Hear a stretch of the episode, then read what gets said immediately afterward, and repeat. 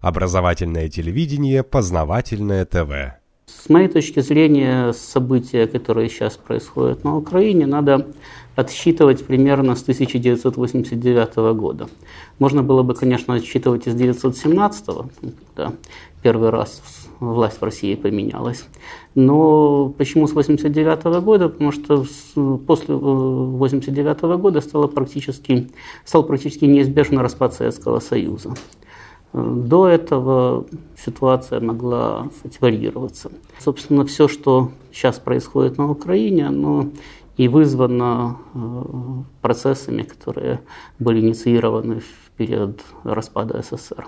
Вот. И второй основной тезис – это то, что события на Украине в принципе нельзя рассматривать локально в отрыве от общей геополитической ситуации и, в принципе, вообще нельзя рассматривать как событие именно на Украине, потому что это только один из элементов большой мозаики, это только э, одна из зон, одна из площадок, на которой происходит большой геополитический конфликт э, России и Соединенных Штатов, который не прерывался с 1945 года как минимум, вот, и э, который вот в то состояние, в которое он вышел сейчас – с моей точки зрения, начал выходить в начале 2000-х годов, то есть в состояние открытого геополитического противостояния везде, где только можно, с повышением ставок, вплоть до порога Третьей мировой войны, на котором мы сейчас, по большому счету, и находимся. Если говорить конкретно о развитии ситуации на Украине, то вот в 1989 году я как раз еще учился в университете – и э, тогда я обратил внимание э, на то, что практически все мои однокурсники, которые по разным программам, там, начиная от мунистов и заканчивая там, какими-то там обществами защиты животных, побывали в Соединенных Штатах, вдруг резко стали э, становиться э, сторонниками тогда еще народного руха Украины за перестройку. Хотя до этого у них могли быть самые разные политические взгляды, некоторые были там коммунистами, некоторые были вообще политичными. Здесь они стали становиться сказать, потомственными демократами. То есть, э, в общем-то, работа над созданием такой вот базы, идеологической базы, над э, созданием интеллектуальной опоры, над созданием лидеров общественного мнения, которые потом сказать, будут вести за собой массы, э, началась еще в конце 80-х годов. Потом я сам столкнулся с этим, когда я, работая в МИДе, а потом в администрации президента Украины, э, дважды в 93-м, в 96-м году э, побывал в Великобритании по одной и той же программе британского МИДа – которая формально базировалась на независимом университете Лица, но тем не менее официально финансировалась Министерством иностранных дел Великобритании. Первый раз она была ориентирована на молодых дипломатов всего постсоветского пространства, которое тогда еще включало и Восточную Европу, то есть страны Варшавского договора. Второй раз она была ориентирована конкретно на э, формирующуюся украинскую политическую элиту, то есть туда в делегации туда были включены работники Верховной Рады, депутаты значит, Кабинета министров и администрации президента Украины. И по большому счету ненавязчивая идеологическая работа проводилась одна и та же, то есть демонстрировались э, преимущества Запада, в основном бытовые. И опять-таки ненавязчиво рекомендовалось подумать над тем, что стране выгодно и интересно присоединиться абсолютно ко всем структурам и организациям, сформированным э, в рамках западного политического проекта, в которых она еще не находится и не состоит. Поэтому кстати, все, что начало происходить на Украине, это началось не вчера, не позавчера, значит, даже не позапозавчера. Это кстати, почва, унавоженная и подготовленная десятилетиями. И э, всплеск этот не случайен абсолютно. Я сразу хотел бы оговориться, потому что очень часто и в средствах массовой информации, и в дискуссиях, там, в социальных сетях, И даже в подобного рода аудиториях возникают стенания по поводу того, что да, вот Соединенные Штаты работали все это время, а Россия не работала, ничего не делала, поэтому там постсоветское пространство она потеряла, Украину она потеряла, ну и вообще много чего потеряла. По формальным признакам, да, это правда. Действительно, Соединенные Штаты работали, а Россия ничего не делала и потеряла, потеряла, потеряла, потеряла, потеряла и потеряла. Но э, с моей точки зрения всегда надо исходить из э, реальных физических возможностей. То есть вот э, и я, и Валуев, оба представители рода Homo sapiens. Но если я попытаюсь быть таким же сильным, как он, это будет смешно. Значит, так вот, на определенном этапе после распада Советского Союза Россия находилась в состоянии крайне слабым и просто не могла играть активно на постсоветском пространстве, причем возможность активной игры у нее появилась не так давно, э, по большому счету. Следовательно, э, значит, попытки как-то там надуваться, активно заходить и конкурировать с Соединенными Штатами в союзных республиках в любом случае не привели бы к позитивному результату, скорее всего привели бы к результату негативному. Потому что, еще раз повторю, тогда просто потенциалы были абсолютно несопоставимы. И э, пытаться играть на, на поле э, противника при помощи инструментария, который выбрал для себя противник, означало обречь себя на э, поражение. Поэтому, с моей точки зрения, с историю взаимодействия России и постсоветского пространства, в том числе и Украины, можно разделить на два этапа. Первый этап – это Ельцинский до 2000 года, когда, в принципе, российское руководство даже смутно представляло себе, как оно видит собственную страну. Оно в это время абсолютно не отличалось от руководства Украины, то есть это была компания людей, которые считали, что здесь можно ограбить и после этого интегрироваться в западную элиту. И период после 2000 года, когда надо было очень долго и осторожно восстанавливать потенциал государства для того, чтобы когда-то, если вас раньше не успеют задушить, выйти на большую мировую арену в качестве восстановленной второй сверхдержавы, что сегодня, собственно, э, и происходит.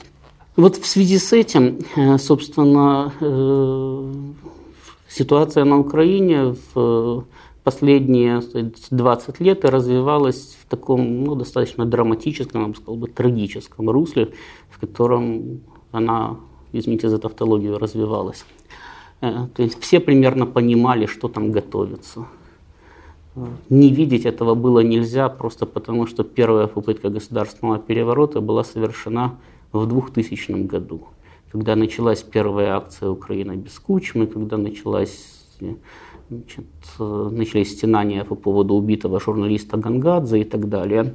И если не ошибаюсь, уже в весной 2001 года был впервые организован сказать, штурм администрации президента, причем по стилистике он ничем не отличался от тех действий, которые предпринимались поздней осенью или зимой 2013 э, и э, в начале 2014 года. Э, точно так же была собрана массовка, точно так же в качестве основной ударной силы выступали националисты, только тогда это был не правый сектор, тогда было это УНАУНСО. Точно так же они провоцировали силовыми действиями правоохранительные органы, только тогда еще власть была более устойчива, правоохранители действовали более активно, а националистов радикальных было совсем мало, поэтому они оказались в тюрьме, а не на, не на банковой, э, не во главе государства. Но, в принципе, первая попытка уже была произведена. Потом была вторая успешная в четвертом году. Но э, уже в 2006-2007 году стало понятно, что мирными средствами э, ситуация на Украине не может быть решена. И самое главное, что никто не делает ставку на мирные средства. То есть условные украинские политики, там, вроде Ющенко, там, Тимошенко, всех остальных, которые думали, что самая главная задача американцев привести к власти достойнейших людей, что именно они-то являются достойнейшими, и вот они наконец-то у власти, они могли там условно верить в то, что э, переворот носит и будет носить мирный характер, и с тех пор, как они утвердились у власти в Киеве, все будет хорошо.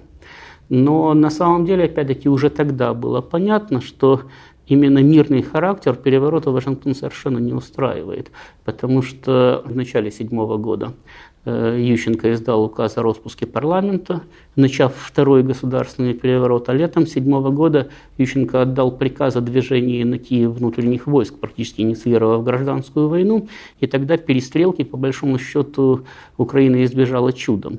Это было в седьмом году, это было за 8 лет до 15 э, за 7 лет до 14 до начала той гражданской войны на Украине, которую мы видим сегодня.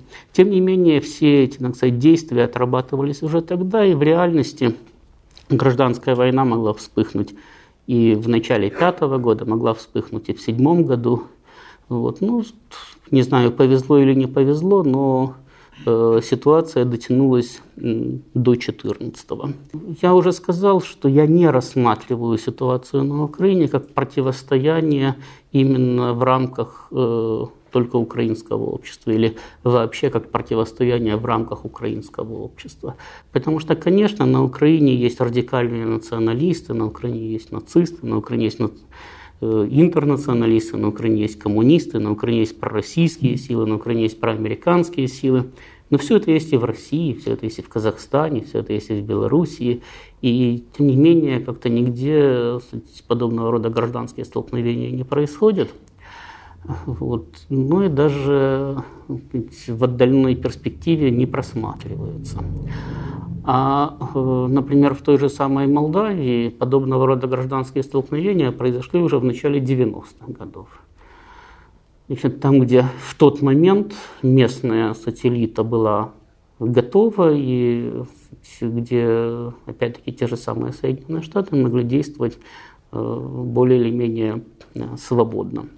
Почему я исхожу из того, что вот эта вот нестабильность, гражданские войны на постсоветском пространстве не просто инициируются Соединенными Штатами, они могут ими не, не инициироваться, то есть являются неизбежным следствием их политики. В принципе, с моей точки зрения, эта неизбежность исходит из э, середины 70-х, из начала середины 70-х годов, когда Соединенные Штаты отчетливо начали проигрывать экономическое соревнование Советскому Союзу, им понадобилось найти дополнительный ресурс для того, чтобы, э, во-первых, продемонстрировать э, витрину капиталистического общества более выгодную, чем витрину социализма. Э, во-вторых, удержать возможности сохранения э, военно-политического доминирования хотя бы в своей части планеты. И в-третьих, сохранить навязанному Советскому Союзу гонку вооружений, которая в значительной степени сковывала ресурсы СССР. Тогда Соединенные Штаты пошли по достаточно простому, но эффективному пути. Они кстати, пошли по пути заимствования у будущих поколений. За счет контроля над мировой резервной валютой и теоретической, подчеркиваю, теоретической, а не практической возможности печатания бесконечного количества долларов. Единственное, что в 70-е годы эта теоретическая возможность практически совпадала Э, с практической. Они начали, кстати, беззастенчиво черпать из э, кармана будущих поколений и за счет этого аккумулировать средства здесь и сейчас. То есть в то время как Советский Союз мог располагать только Э, теми средствами, которыми располагает это поколение в этом году, Соединенные Штаты, ну так упрощенно говоря, аккумулировали в этом году средства за десятилетия вперед. За счет этого они получали возможность и сохранять э, сказать, геополитическое доминирование своей части планеты, и э, активно противодействовать Советскому Союзу в военно-политическом плане, и э, поддерживать высокий уровень жизни, ну, по крайней мере, на территории самих Соединенных Штатов и в Западной Европе. К тому моменту, когда э, Советский Союз сломался, в значительной степени сломался психологически, то есть сломалось его руководство, возможности вот этой вот экономики доллара, экономики заимствований из будущего были исчерпаны, потому что любой кредит требует покрытия. И для того, чтобы этот кредит покрывать, надо постоянно кстати, осваивать новые рынки, получать новые прибыли. То есть это такая экстенсивная экономика, для которой э, необходима постоянная, постоянная экспансия на новые, новые, новые рынки. Собственно, с этим связана э, сказать, вот эта идея бесконечного роста ВВП. Мы ведь с вами прекрасно понимаем, что если э, вам достаточно там, одного автомобиля на 10 лет, то автомобильная промышленность не может расти бесконечно. А в рамках американской экономики она должна расти бесконечно, причем постоянно ускоряющимися темпами, иначе эта экономика работать не будет. А следовательно, надо освоение новых рынков. Вот слом Советского Союза в начале 90-х дал Соединенным Штатам эти новые рынки и отсрочил крах э, этой экономики. Но отсрочил очень ненадолго, потому что Земля конечна, а потребности расширения американской экономики бесконечны. И, следовательно, очень близко просчитывалась, э, просчитывалась ситуация, тем более она должна была просчитываться американскими политиками, когда Соединенные Штаты опять столкнутся с тупиковой ситуацией. То есть э, все существующие рынки будут уже освоены, понадобятся новые. Значит, известно, что рынков на Луне нету, на Марсе нет, на Юпитере нет, значит, в соседние галактики человечество тоже не полетело. Осваивать их можно только на планете Земля а следовательно осваивать их можно только отбирая у тех, у которых они есть. У России, у Китая, у Европейского Союза, потому что все остальное Соединенные Штаты уже освоили. Это, конечно, не отменяет военно-политического и финансово-экономического краха Соединенных Штатов. Но это откладывает его на послезавтра. То есть по принципу все остальные умирают завтра, я умираю послезавтра, поэтому я нахожусь в лучшей позиции, чем все остальные. Вот. То есть это делало неизбежным конфронтацию Соединенных Штатов с Российской Федерацией, просто потому что Российская Федерация была единственным ядерным государством, способным уничтожить Соединенные Штаты. То есть это было единственное государство, способное противостоять американскому диктату по принципу, ну хорошо, мы слабее, но тем не менее выиграете вы, значит, умирая на нашем трупе. Это не победа. Поскольку, опять-таки, ядерную войну развязать было невозможно, так как ядерная война – это взаимное уничтожение. Э, а в любой другой войне, опять-таки, победить тоже невозможно. Следовательно, надо было провести примерно ту же самую операцию, что и с э, Советским Союзом. И, наверное, Соединенные Штаты провели бы сказать, операцию удушения России в объятиях, потому что достаточно было не дразнить русский народ, не демонстрировать Э, свое превосходство, не унижать, скажем, Россию в Югославии, там, в Сербии, еще где-то, демонстрируя, что не способна защищать своих союзников, как это происходило при Ельцине. Дать возможность значит, почувствовать себя, ну, может быть, не сверхдержавой, может быть, не великой державой, но уважаемой региональной державой, встраивающейся в э, сказать, западный мир – и примерно там, к 20-25 году Россия ничем бы не отличалась от современной Германии или Франции, которые, конечно, суперсуверенны, но пинать их из Вашингтона можно как угодно.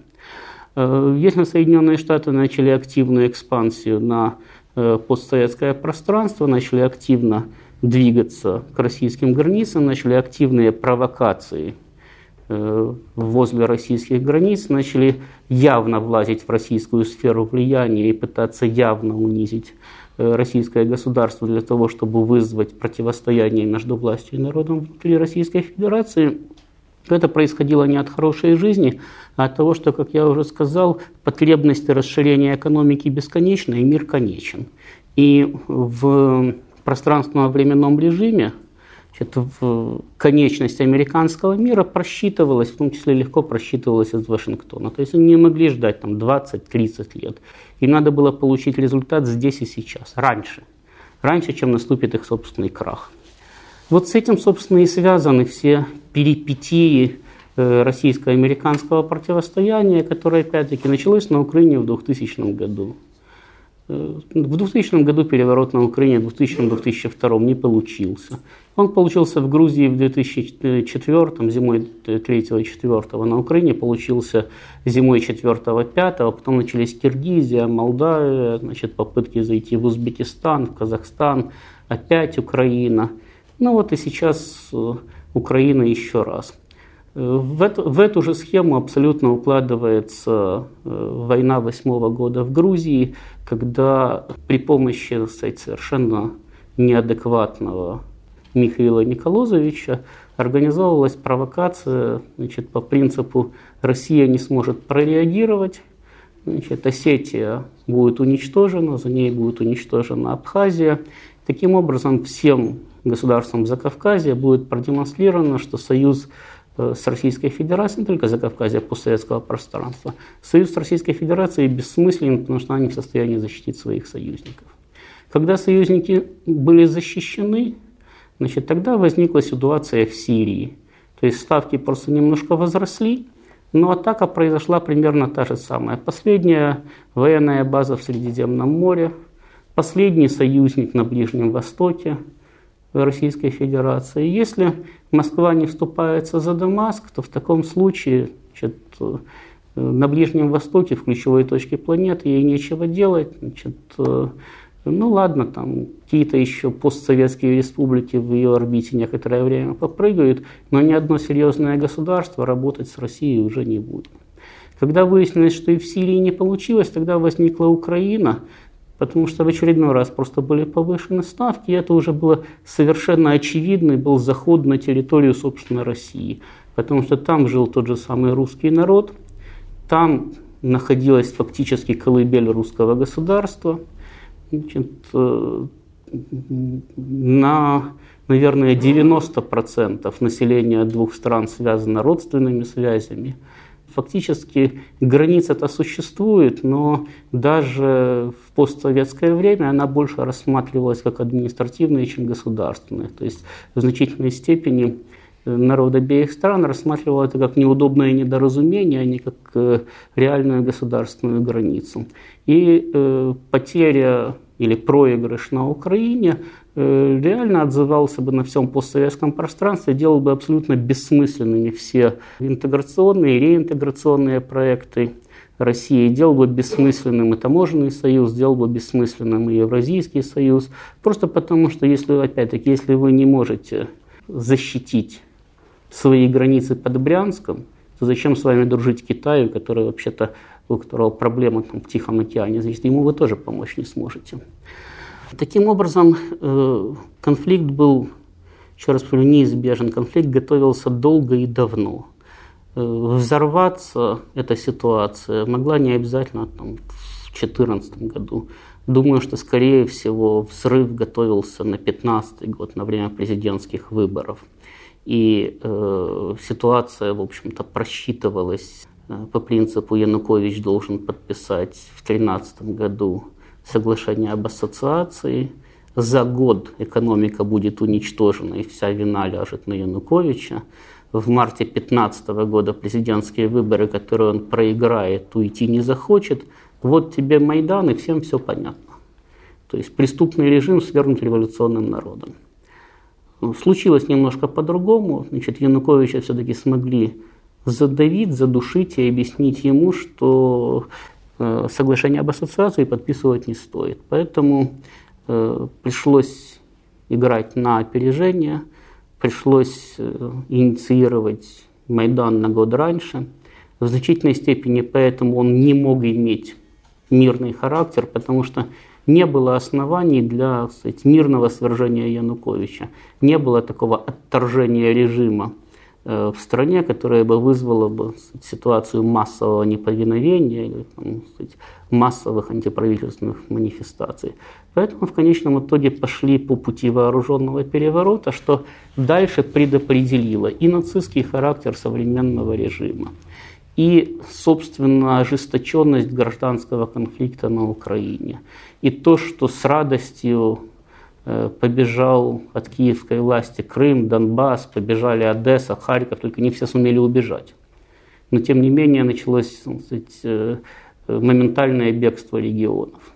И тот факт, что фактически Россия в начале 2014 года оказалась в выборе между э, двумя плохими решениями. Не послать войска на Украину и таким образом кстати, бросить русских на произвол судьбы на Украине, и послать войска на Украину, и таким образом быть объявленной агрессором и в ситуации неготовности к полномасштабному противостоянию коллективному Западу оказаться в ситуации мобилизации коллективного Запада, то есть Соединенных Штатов и Европейского Союза, значительно более серьезного, чем сейчас экономического, политического, да и военного тоже давления. Значит, с весьма сомнительным пространственным выигрышем, потому что даже значительная часть граждан Украины все равно бы в такой ситуации считала бы сказать, э, Россию агрессором, которая ни с того ни с сего вдруг взяла и захватила территорию страны. Ну вот э, в течение э, последних полутора лет ценой достаточно сказать, э, серьезных проблем, ценой жизни десятков тысяч человек, в том числе сказать, в Донбассе, был найден третий вариант. Не могу сказать, что он сказать, хороший, но из двух плохих он третий лучший. Значит, когда было выиграно время на мобилизацию сказать, экономических, политических, военных усилий. Ну, я думаю, что все присутствующие за новостями следят и знают, что в течение э, последних полутора лет российская армия беспрерывно проводит учения с э, привлечением там, десятков, а периодически и сотен тысяч военнослужащих. И все они такие тематические. То есть за это время, э, по сути дела, отработана ситуация по отражению агрессии на всех азимутах во всех направлениях. За это же время, в общем-то, э, в значительной степени произведена и перестройка экономики. Я понимаю, что кстати, идеал достигнуть всегда сложно. То есть всегда надо еще немножко, чтобы было еще лучше.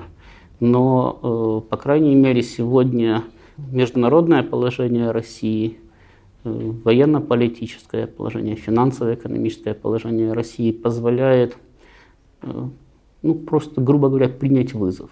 То есть сегодня можно почти открытым текстом сказать, ну да, при необходимости будем воевать. А, сделать это полтора года назад можно было, но это был бы блеф.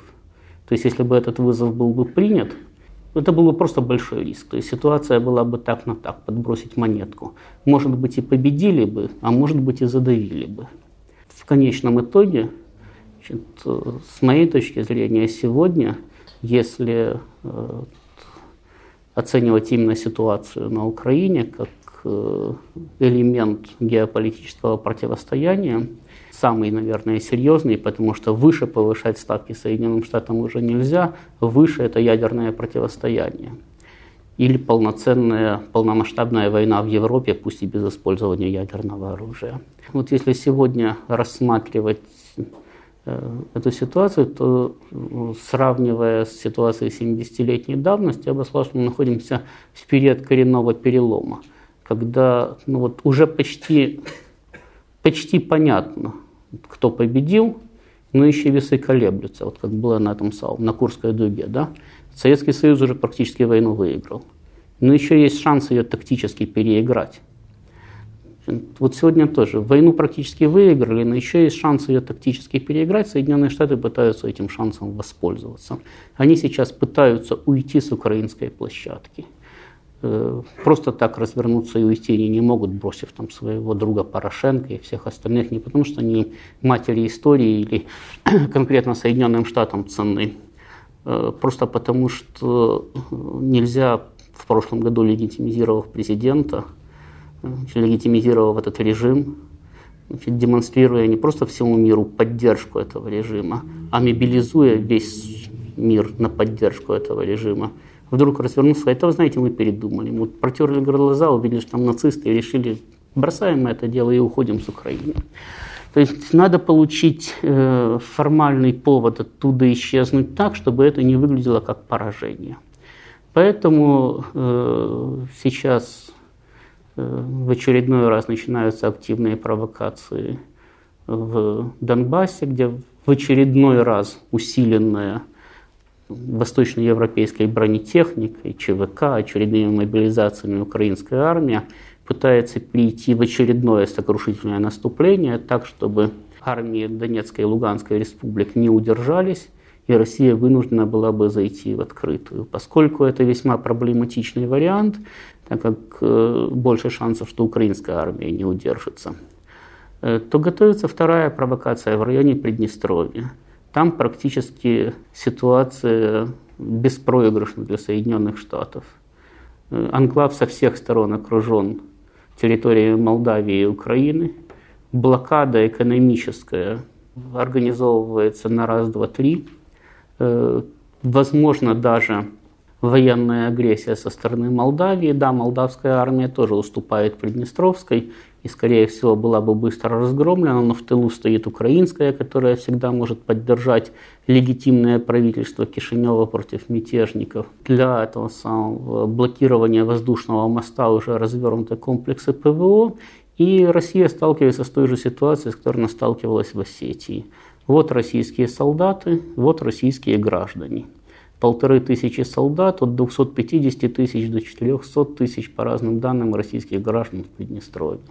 Нападение на них – это то же самое, что и нападение на страну по всем нормам международного права. То же самое, что нападение на Брянскую область, только там, на Днестре. Если это проигнорировать, позволить их уничтожить, ну тогда никто и звать никак. Если не проигнорировать, то надо каким-то образом их защищать. А защищать можно только военным путем. Защищая военным путем, Россия вынуждена входить на Украину. Значит, да, уже нет опасности, серьезной опасности конфронтации с Европейским Союзом, потому что нападение на контингент в Приднестровье – это совершенно четкая агрессия против России, то есть она будет стороной пострадавшей, стороной реагирующей, и несмотря на то, что средства массовой информации на Западе, конечно, будут рассказывать об э, очередной агрессии кровавого режима, тем не менее, с точки зрения международного права, в общем-то, все более-менее адекватные политики руки умоют. Серьезных э, последствий в отношении с Европой, наверное, можно не опасаться. Но для Соединенных Штатов сейчас происходит второй важный момент. Они, проиграв украинскую площадку, ее просто сбрасывают с баланса таким образом. Они ее отдают России. Вот провокация, вот наконец-то российские войска заходят на Украину, и вот наконец-то кто оккупировал территорию, тот ее и кормит, тот и решает теперь, как восстанавливать, как решать все эти там, все остальные проблемы, в том числе и как э, легитимизировать новую власть с точки зрения международного права. Потому что Украина же сейчас стоит еще перед одной очень большой проблемой, э, ведь э, в реальности правительство в Киеве, даже если вот Россия исчезнет, с карты мира, правительство в Киеве не может долго держаться. У него для этого нет ни экономических, ни финансовых внутренних ресурсов, а снаружи его не финансируют. И, по сути дела, в такой ситуации э, распад государства на какие-то более или менее самодостаточные регионы, которые живут натуральным хозяйством, а контролируются вооруженными бандами, значит, ну или там армиями, вроде как армия была у Нестора Махно, он неизбежен. И потом все равно возникает вопрос, а что делать с этим центральноевропейским Сомали?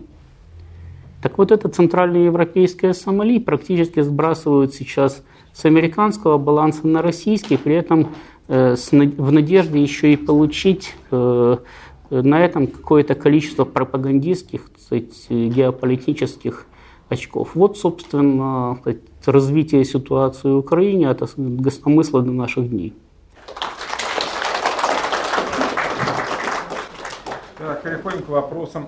Первый вопрос. Охарактеризуйте, пожалуйста, вот президентов Украины, ну, во что они верят, э, какой политической стремленности. Ну, более подробно такую информацию, которую мы не можем прочитать или увидеть по телевизору. И еще вот основные кланы олигархические Украины тоже вот так опишите. Знаете, к сожалению, с большинством из них я виски не пил, значит, они передо мной не отчитывались по поводу сказать, своих э, родственных связей, сказать, наличие активов в разных странах мира. пожеланий. Поэтому э, я могу э, характеризовать их только на основании тех фактов, которые мы все знаем.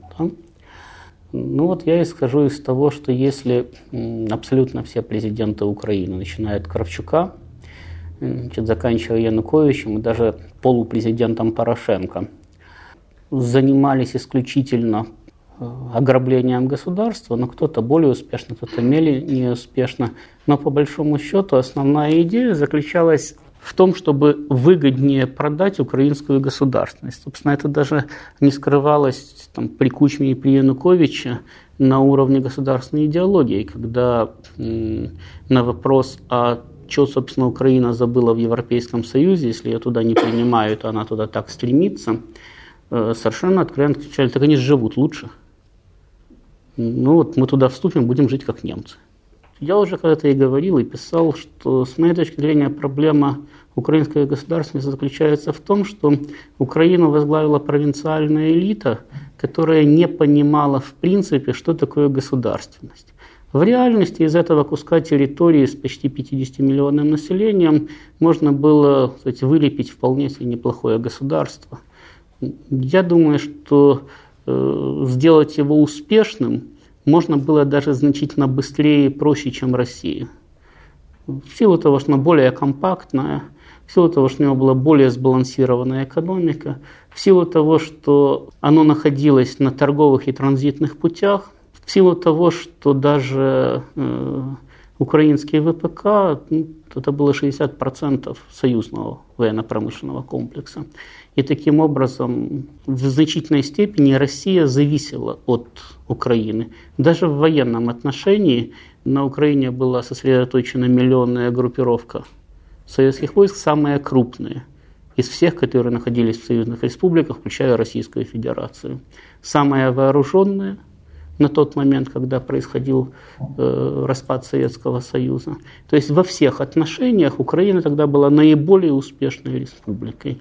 И э, отталкиваясь просто от этого вот стартового момента, Э, любой более-менее адекватный политический деятель, который думал бы о государственных интересах, а не о своих личных, э, вполне мог бы слепить для себя очень неплохую сказать, Францию или Германию.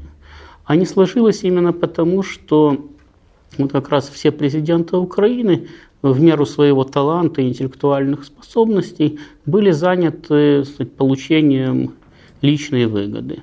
Например, при Кравчуке растворилось во времени и в пространстве Черноморское пароходство. Это была самая крупная судоходная компания Советского Союза. Вот Кравчук президентом-то пробыл два года, неполных три. За это время самая крупная судоходная компания Советского Союза исчезла. То есть название осталось, а, ну, правда, она стала называться Бласка, а не Черноморское пароходство, а корабли, значит, и все остальное просто растворилось во времени и в пространстве. Значит, я думаю, что о Кучме там особенно и говорить не надо, потому что человек, который э, стал президентом э, с позиции там, руководителя крупного предприятия, ну, вот обычного директора, да, до этого он был порторгом того же самого Южмаша, а закончил э, тестем богатейшего человека страны, который в тот момент, когда Кучма становился президентом, тоже был значит, мелким посткомсомольским деятелем, мелким бизнесменом в Днепропетровске. Да. Но это тоже говорит э, само за себя. Просто так, понимаете, когда вот вы шли, шли, шли по улице и вдруг стали миллиардером, так не бывает. Состояния либо зарабатываются, тогда это происходит в течение длительного периода времени, десятилетиями либо они воруются. Тогда действительно миллиардеры назначаются, потому что им дарят предприятия, возникают из ниоткуда. Как это происходило на Украине при Кучме, могу рассказать, потому что самая простая схема приватизации заключалась в том, что э, вы приватизировали предприятие, и даже не важно по большому счету, какие вы брали на себя обязательства, потому что вам позволяли эти обязательства покрыть из прибыли, которую вы должны были получить с этого же предприятия. Ну, то есть, по большому счету, я прихожу и говорю, знаете, я вот тут хочу получить, там, не знаю, «Газпром» в управление, да? и беру на себя крупнейшие обязательства перед российским бюджетом. Только выполню я их после того, как получу «Газпром» из тех денег, которые я заработаю на «Газпром». Да? Вот примерно такая же ситуация. Что касается Ющенко, так, э, он, может быть, не так много украл, как э, значит, Кучма лично.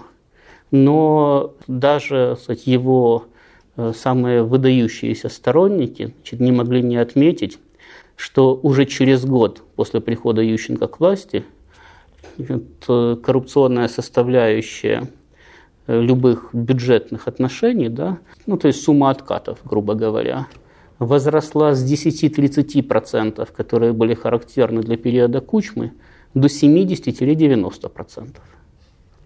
70-90%. При Януковиче 90% это было хорошо. То есть при Януковиче, значит, если вам давали 10%, остальное надо было отдать, это было прекрасно, потому что в худшем случае вам просто давали поддержать государственные деньги по принципу «успейте быстренько прокрутиться». Что-нибудь там на процентах себе заработать, остальное отдайте сюда. Значит, с прокурором будете объясняться сами.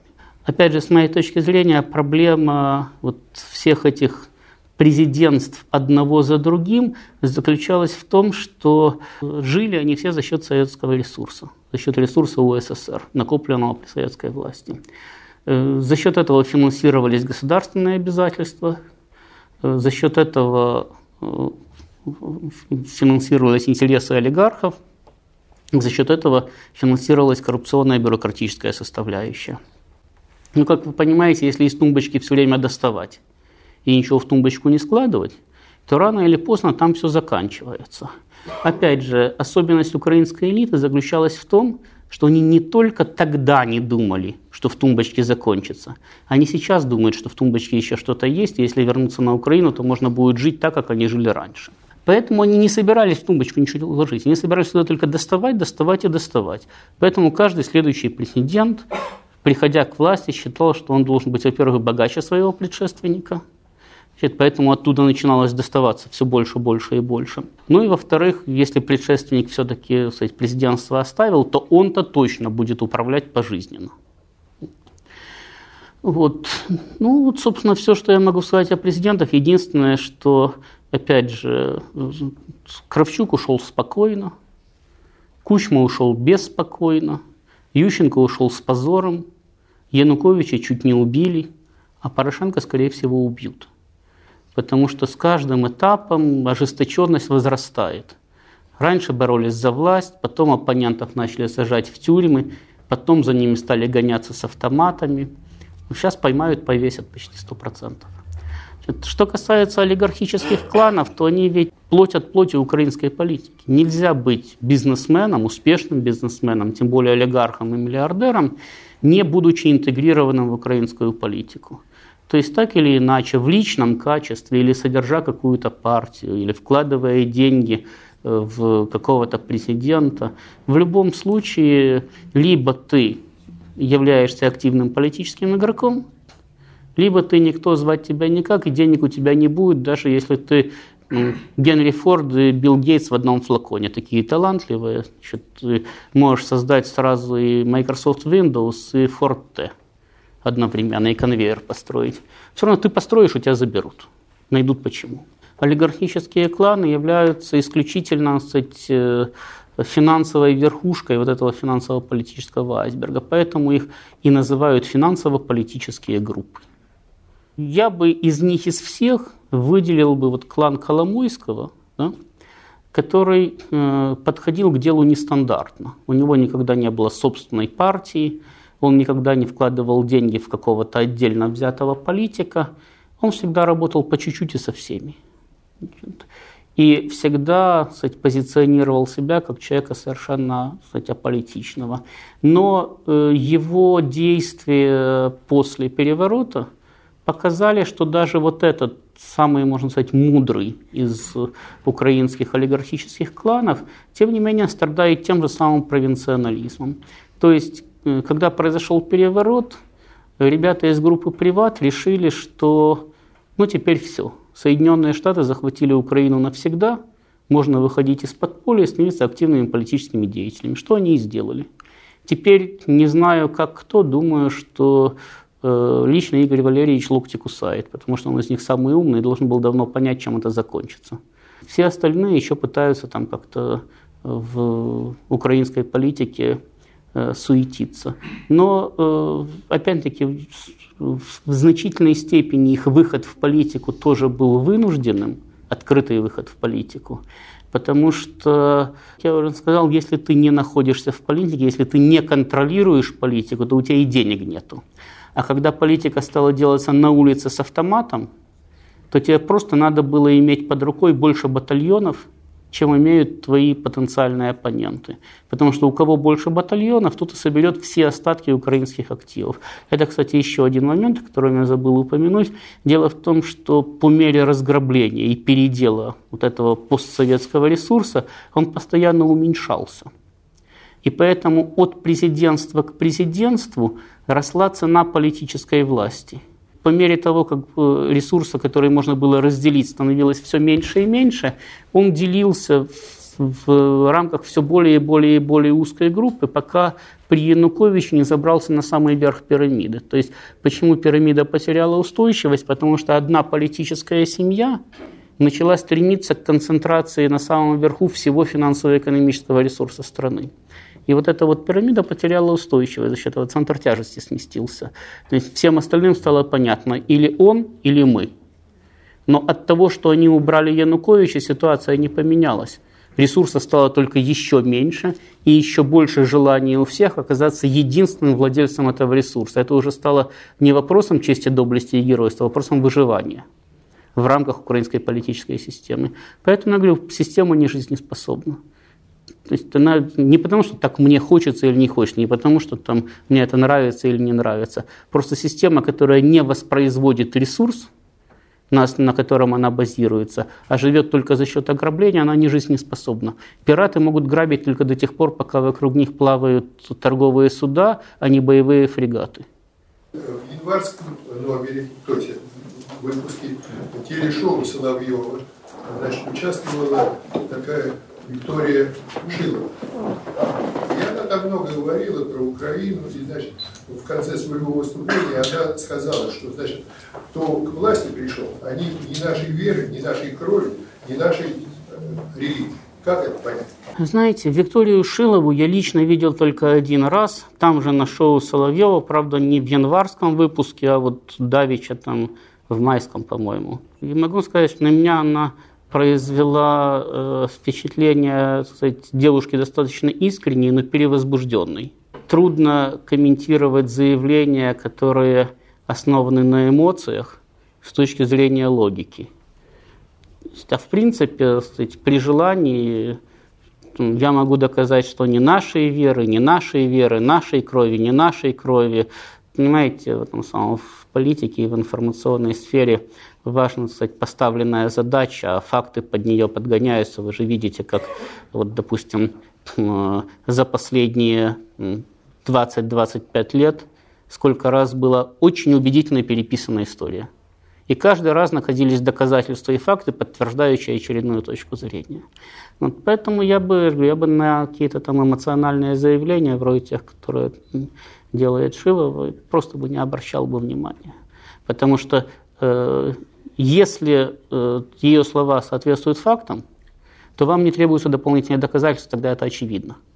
Если ее слова соответствуют фактам, тогда вы бы мне не задавали бы вопрос, что она имела в виду. Ваше мнение какое? Совпадает с этим мнением или как? Э, с ее нет, не совпадает, потому что, с моей точки зрения, там находятся люди вообще ничьей веры, ничьей крови и ничьей религии. То есть их нельзя кстати, вписывать э, в рамки какой-то кстати, разумной компоненты. Как я уже сказал, это люди, которые не способны управлять никаким государством. Вот, с моей точки зрения, самая большая диверсия, которую можно организовать против Соединенных Штатов, это собрать украинское руководство и отправить руководить Соединенными Штатами. Через два года страны не будет. Не потому, что они против Соединенных Штатов, просто они по-другому не умеют. Значит, и не потому, что там американцы, куда ни отправь, хоть в Китай, хоть в США, хоть в Южную Африку, хоть в Израиль, хоть в Бразилию, куда угодно. Страны не будет. Люди такие. Первый вопрос. Э, как бы вы оценили э, нынешнее состояние э, проекта «Новороссия», особенно в свете грядущего, вот, по всей видимости, обострения ситуации на Украине. Второй вопрос. Как бы вы охарактеризовали роль посольства России в Украине, ну, скажем, на период со времен Кучма-Гейта? Вот. Ну, давайте я начну с посольства. Видите, если подходить к этому с точки зрения эффективности, да, то можно сказать, что посольство России было одним из самых неэффективных посольств, что при Черномырдине, что при Зурабове, значит, э, оно там, с большей или с меньшей пылкостью занималось э, работой сказать, с врагами России, а не с ее друзьями.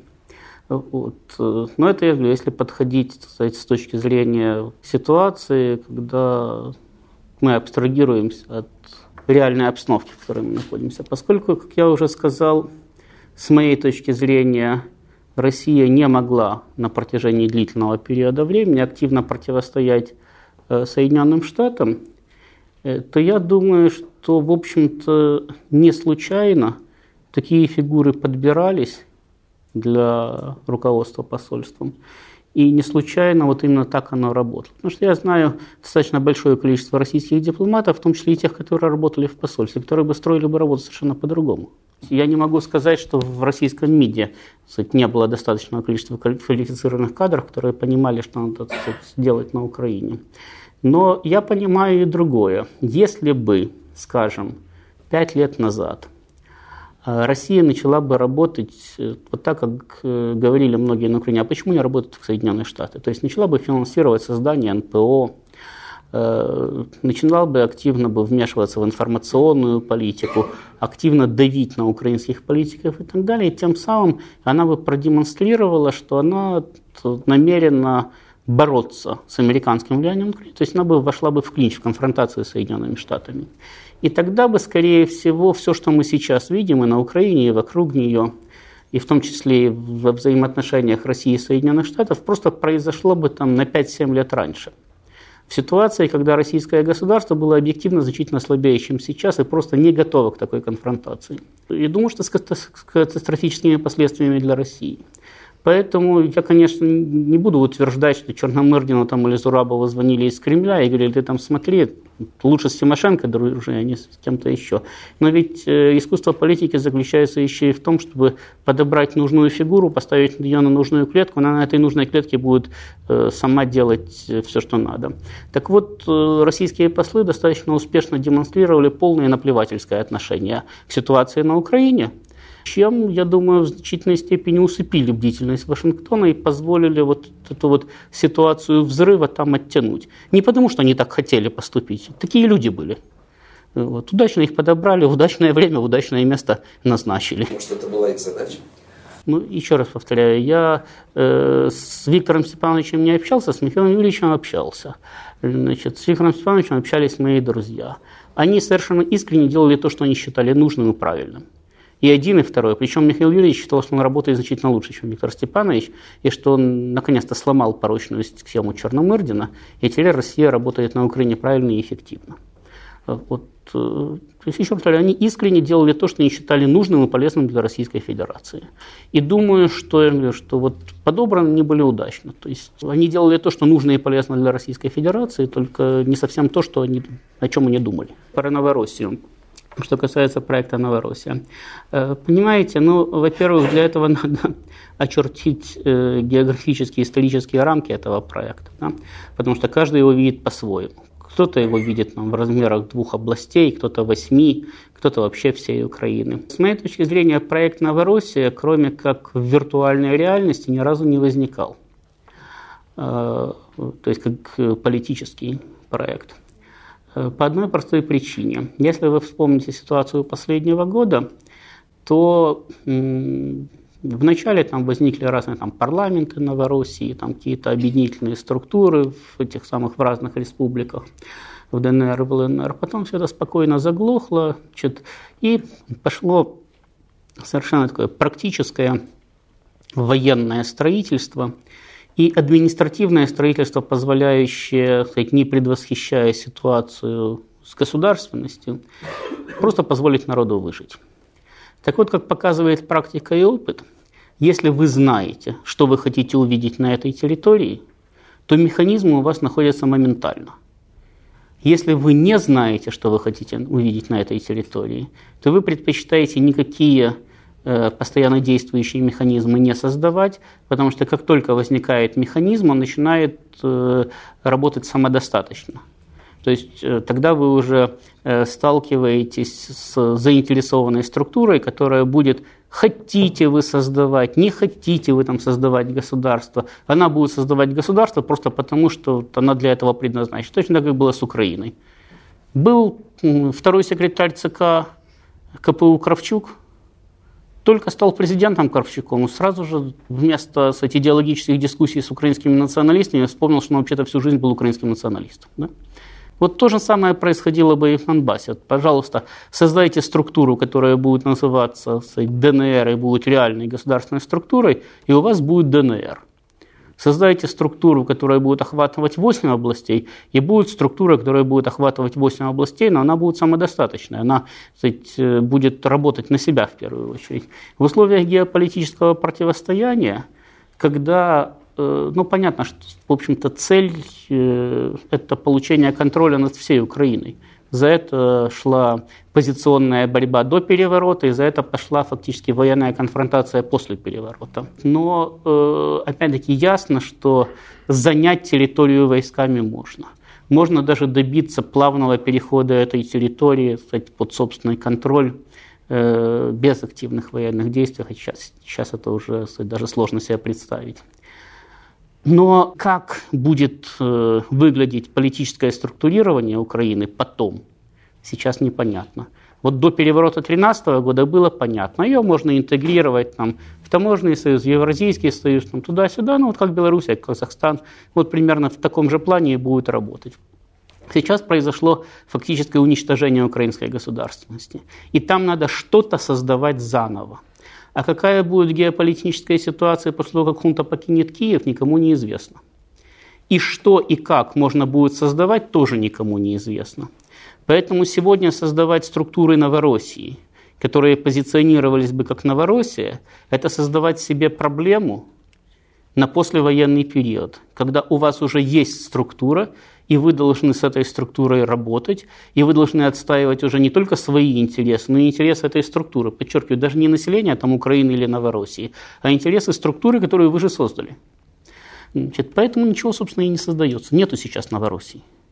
Вот как вы сказали, проект Новороссия. Да? Проект Новороссия в виртуальном пространстве есть, а в реальности его нету, и он создаваться не будет до тех пор, пока не будет понятно, как разложатся карты на Украине. Вот тогда, когда будет понятно, как разложится, тогда и возникнет или один федеральный округ, или пять федеральных округов, или Новороссия, или Украина, или конфедерация, или федерация. Но тогда сразу же возникнет и возможности структуры вырастут буквально за неделю. Ростислав Владимирович, у меня к вам два вопроса. Первый вопрос. Скажите, пожалуйста, какие факторы расчленения Украины, внутренние или внешние, являются определяющими но среди внешних это геоэкономические, геополитические, внутренние, либо этнические, экономические и так далее. Почему именно Украина оказалась слабым звеном цепи глобальной цепочки финансового империализма? Это первый вопрос. Второй вопрос касается того, является ли гражданская война на Украине э, звеном, началом Э, третьей или четвертой, как вот ее кто-то называет третьей, кто-то четвертой мировой войны, или это э, просто гражданская война на Украине? Спасибо. Хорошо. Что касается гражданской войны на Украине, то она не является началом, она является одним из элементов давно идущей Третьей мировой войны. Просто, как я уже сказал, э, сегодня невозможно начать войну между Соединенными Штатами и Российской Федерацией значит, теми же методами, начиналась война там, даже в 1941 году. Просто потому, что современные арсеналы в такой войне позволяют в течение 20 минут уничтожить оба государства, после чего сказать, победителей нету.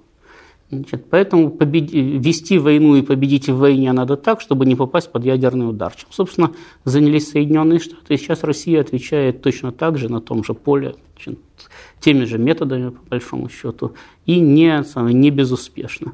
И э, украинский кризис – это важный элемент этой войны, но это только один из элементов. Он начался после того, как началось геополитическое противостояние между Россией и Соединенными Штатами, и закончится он раньше, чем закончится геополитическое противостояние между Россией и Соединенными Штатами, потому что, как я уже сегодня сказал, Соединенные Штаты уже пытаются уйти с Украины, потому что задача связывания российских ресурсов на Украине не выполнена и уже не может быть выполнена. Американские ресурсы на Украине связываются в большем объеме, чем связываются российские, поэтому э, данную проигрышную позицию надо просто оставлять, оставлять э, по возможности без больших потерь и без потери лица. Чем сейчас заняты Соединенные Штаты? Как быстро и как эффективно это они успеют сделать, я не знаю, но думаю, что течение этого года вопрос должен решиться даже, скорее всего, еще в теплое время этого года. Вот, потому что они тоже не заинтересованы долго тянуть. Вот. Э, что касается Э, причина распада украинского государства. Любое государство распадается в первую очередь по внутренним причинам. Потому что можно переживать э, нападение какого угодно мощного внешнего противника, можно находиться под каким угодно мощным внешним давлением, можно терять территории, но это не значит, что произойдет распад государства. Распад происходит тогда, когда оно прекращает удовлетворять потребностям собственного населения или когда оно прекращает удовлетворять потребностям э, собственной элиты. С учетом того, что большая часть населения Украины э, в общем-то, никогда не стремилась к созданию собственного украинского государства, потому что меньше чем за год до его провозглашения 92% проголосовало за сохранение Украины в составе СССР. И никого как-то эта независимость тогда особенно не волновала.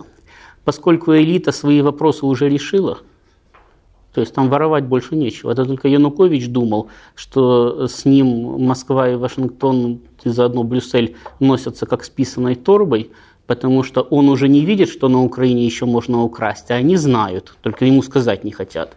Значит, то есть он просто не мыслил геополитическими категориями, он не понимал, что страна может быть важна сама по себе. Значит, он реально думал, что еще где-то что-то можно украсть, просто он этого не знает.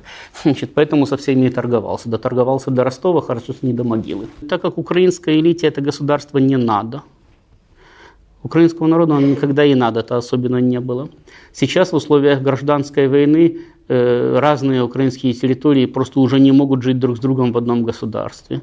Их можно еще в этом убедить при помощи внешней силы, но сами они точно сказать, э, не будут стремиться к сохранению единой государственности. Поэтому причина развала Украины – это прежде всего внутренние. И в первую очередь это сказать, неадекватность элиты. Э, потому что даже если сказать, э, там, государство не особо было нужно народу, то ну, большая часть воспринимала так, ну развалился Союз и развалился. Ну, вот, жили на Украине все равно, ну и будем жить все на Украине. Ну, будет называться государство Украины. Ну ладно, поменяют себе цвет флага. Так он и в России поменялся, уже тоже не красный. Ну, поменяют герб, так он везде поменялся. Ну, там поменяют какие-то там названия, ну и бог с ним. Дальше элита должна была, в принципе, найти э, какую-то сказать, идею, которая бы объяснила всем, и в первую очередь самой элите, зачем это государство надо. Ну вот кроме идеи о вековечном противостоянии бедных украинцев московской агрессии, значит, ничего найдено не было. Но это же идея не конструктивная, не, не создающая государство. Это идея, которая просто прикрывает действия элиты по разграблению государства. То есть отвлекает сказать, внимание населения и на какой-то период времени создает э, необходимый сказать, пар, поддерживающий какой-то там какой-то патриотический угар. Да? Но это тоже все ненадолго.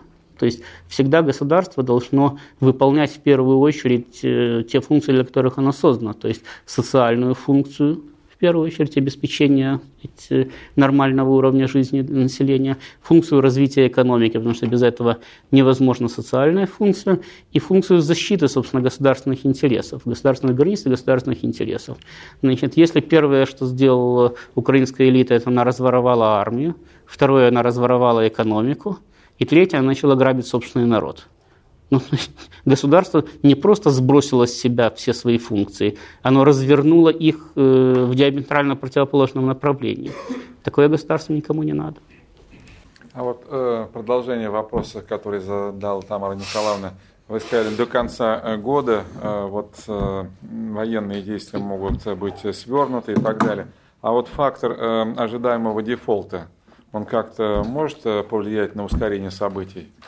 Ну, понимаете, дефолт ведь на самом деле неожидаемый, он практически произошедший. То есть, если у меня нет денег, я могу в этом не признаваться. Но это не значит, что я выплачу долги. Да? Я отличался от Николая Яновича Азарова значит, тем, что Николай Янович всегда очень сложно и путанно объяснял э, значит, с использованием огромного количества экономических терминов, значит, Э, что такое дефолт и как с ним бороться. Значит, я всегда опирался на открытые заявления политиков, которые понятны всем и которые абсолютно прозрачны. Так вот, если в 2014 э, году, в марте месяце, даже не в марте, еще в феврале месяце, будучи два или три дня как избранным ИО президента и председателем парламента – Турчинов э, заявляет, что Украине для того, чтобы прожить до конца года, нужны внешние заимствования в пределах 40 миллиардов долларов, лучше больше. И в это же время бюджет Украины на 2014 год составляет 45 миллиардов долларов. Это означает, что руководитель государства, объединяющий в своих руках законодательную и исполнительную власть, расписывается в том, что Через два месяца после начала года у государства полностью отсутствует внутренний ресурс для финансирования бюджета. Ему надо внешнее финансирование для того, чтобы жить.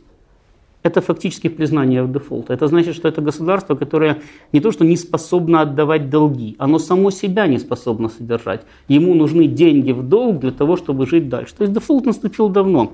Он ничего по большому счету так сказать, э, ускорить или замедлить не может.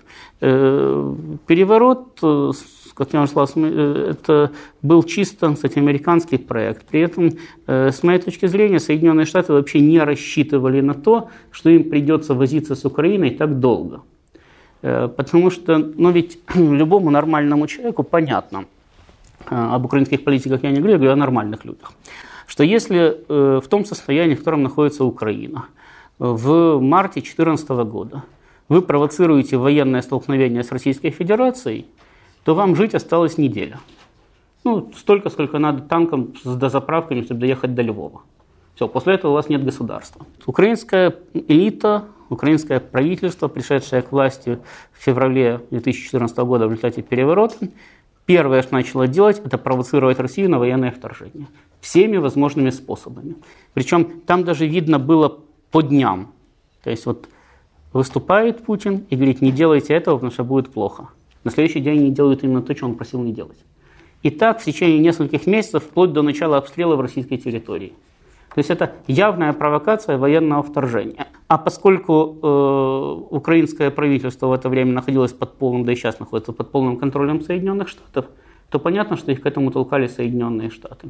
Следовательно, ну не могут же там сидеть кстати, в Вашингтоне полные идиоты, которые не могут посчитать, значит, сколько времени прожить государству, которое спровоцирует военное вторжение. Значит, у них э, расчет существовал на то, что Украина просуществует там, ну, март, ну, апрель, ну, может быть, еще май. И то, что она существует так долго, а военное вторжение не произошло, ее не ликвидировали, это их э, сказать, э, большой стратегический просчет, это их э, большая проблема. И поэтому я, кстати, в прошлом году был абсолютно уверен, что осенью они начнут сбрасывать Украину с баланса не было необходимости ее дальше содержать. Все, уже было понятно, что проект не выполнил свою задачу. Я не знаю, то ли в очередной раз своими кстати, маневрами, но не могу сказать, чтобы они были такими уж хитроумными. Значит, Кремль их навел на мысль, что можно дожать. То ли они хвост вытащить не успевали, не знаю почему, но они решили продержать этот проект еще чуть-чуть. Вот в феврале-марте текущего года они четко сказали, что финансировать больше не будут. Ни американцы, ни европейцы, ни МВФ, никто денег не дает, а то, что дают, это так, на это самое, на один раз пообедать. Вот. Э, поэтому ну, дальше понятно, если вас не финансируют, кушать вам нечего, вы в любом случае умрете. Но по какой-то причине вот, продержать зиму, может быть, они рассчитывали на какой-то серьезный газовый конфликт между Россией и Европой за счет э, проблемы украинского транзита, не знаю. Наверное, какие-то основания у них для этого были, но они решили вот еще чуть-чуть Украину продержать. Но, повторю, они не могут это сказать, продолжать вечно, потому что слишком большие ресурсы связаны, ставки подняты уже до потолка. Дальше надо либо идти на прямой риск ядерной войны, ну, то есть реально рисковать ударом по Вашингтону, на что, в общем-то, я думаю, они не пойдут. Либо надо как-то оттуда уходить. Почему я еще думаю, что до конца этого года, в 2016 году в Соединенных Штатах выборы? Если предвыборная кампания начинается в условиях нерешенности украинского кризиса, демократам на этих выборах делать нечего. Любой демократический кандидат проигрывает, даже не заходя э, на старт. А вот э, продолжая все-таки тему дефолта, э, вроде та же самая Наталья Ереська говорила, что надо урегулировать э, вопрос, реструктурировать долг э, до начала июня. Сегодня у нас уже, считай, 4 июня, переговоры все еще идут. Она же вроде бы не глупая женщина, она что, там спектакль какой-то разыгрывает? Нет, Потому ну... что против нее сидит Франклин фонд, э, это же финансовый стервятник, он никогда не пойдет ни на какую реструктуризацию, вот непонятно. Во-первых, Юрейска это все-таки Э, мелкий клерк, бывший мелкий клерк СДП украинского происхождения, значит, а последние э, там, лет пять своей карьеры она э, занималась опять-таки мелким воровством на Украине. То есть с политической точки зрения это просто мелкий карманник.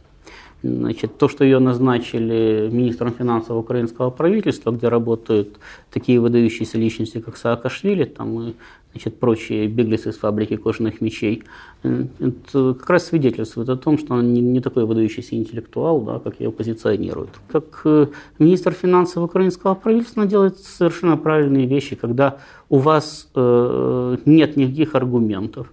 Вы, во-первых, говорите, что вас профинансировать надо было еще вчера, предполагая, что вы все-таки нужны хозяевам, поэтому вам деньги дадут. То есть надо, чтобы дали быстрее, чтобы не тянули, не думали. Если вы скажете, что деньги мне нужны в августе, вам их могут дать в январе следующего года. Если вы скажете, что они вам нужны были в феврале прошлого, то, может быть, они поторопятся. И, во-вторых, она просто пугает кредиторов тем, что э, Украина сейчас объявит дефолт, никто вообще ничего не получит.